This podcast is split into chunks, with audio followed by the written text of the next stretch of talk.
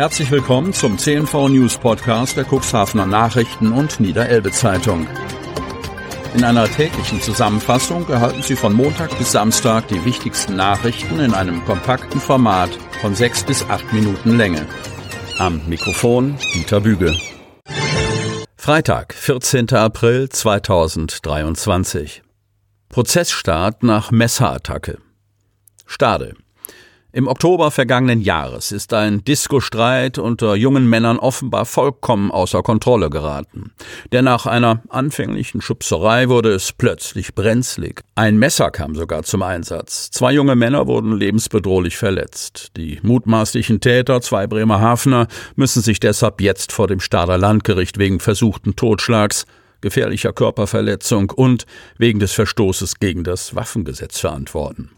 Die Zuschauerplätze im Schurgerichtssaal des Landgerichts Stade waren gut gefüllt. Familie und Freunde der beiden angeklagten jungen Männer, die übrigens Brüder sind, wollten sich den Prozessauftakt vor der dritten großen Strafkammer nicht entgehen lassen.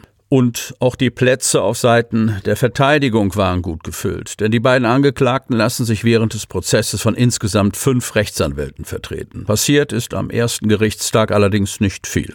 Lediglich die Anklage wurde verlesen. Dass sich die Angeklagten zu der vorgeworfenen Tat nicht äußern wollten, wurde die Verhandlung nach 20 Minuten beendet. Doch was war eigentlich passiert und was wird den beiden jungen Männern vorgeworfen?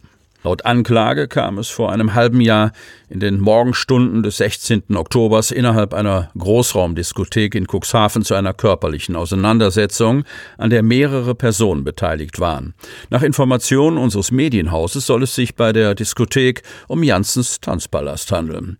Bei den Personen handelt es sich um vier Bremerhavener im Alter zwischen 19 und 23 Jahren. Nachdem alle beteiligten Personen durch das Sicherheitspersonal aus dem Lokal gebracht wurden, begaben sich die beiden Opfer, ein 19 und ein 20 Jahre alter Bremerhavener, wie bereits berichtet, zu ihrem Auto, um die Disco zu verlassen. Doch ehe sie das Gelände verlassen konnten, kam es zu weiteren Schubsereien mit dem jetzt angeklagten jüngeren Bruder. Der 23-jährige ältere Bruder soll daraufhin zu einem Auto gegangen sein, um ein Messer zu holen, mit dem er auf die zwei Opfer eingestochen haben soll. Durch die Messerstiche in den Oberkörper wurden beide lebensbedrohlich verletzt. Sowohl das Opfer mit einer schweren Bauchverletzung als auch das andere Opfer mit einer lebensbedrohlichen Leberverletzung mussten sofort notoperiert werden.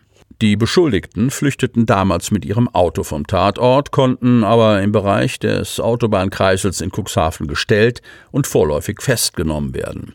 Seither sind die beiden angeklagten Brüder in unterschiedlichen Justizvollzugsanstalten untergebracht. Zunächst sind zwölf Verhandlungstage anberaumt, bei denen ein Sachverständiger sowie diverse Zeugen aussagen sollen. Neue Leitlinien in Planung. Cuxhaven. Um zu verhindern, dass Geschäfte willkürlich aufploppen und sich womöglich gegenseitig das Wasser abgraben, gibt es ein Einzelhandelskonzept. Das Papier gilt als Leitlinie bei der Ansiedlung von Märkten und Fachgeschäften. An dessen Fortschreibung knüpfen Teile der Politik hohe Erwartungen. Ein fortlaufender Prozess sei die Aktualisierung des Konzeptes, bestätigte Wirtschaftsförderer Mark Idgen am Donnerstag gegenüber unserer Redaktion. Wenngleich man allein schon aus Kostengründen nicht kontinuierlich an einer Fortschreibung arbeiten könne, müsse die Stadt die Leitlinien dennoch in bestimmten Intervallen überarbeiten.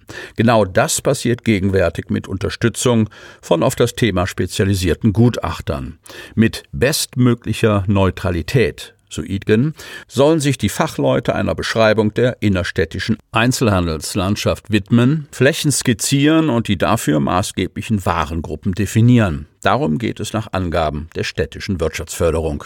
Im Mittelpunkt einer Bedarfsanalyse dürfte unweigerlich das Thema Nachnutzung des seit eineinhalb Jahren brachliegenden Realstandorts stehen. Darüber hinaus hatten Ratsmehrheit und die CDU, die Demokratengruppe, unabhängig voneinander auf die Bedeutung eines Vollversorgers an der künftigen Querspange zwischen Strichweg und Bädering hingewiesen. Wir brauchen unbedingt eine Einkaufslösung für Döse, griff SPD-Ratsfraktionsvize und Landtagsabgeordneter Oliver Ebken diesen Faden wieder auf. Insgesamt gesehen ist Cuxhaven in Ebgens Augen gut aufgestellt.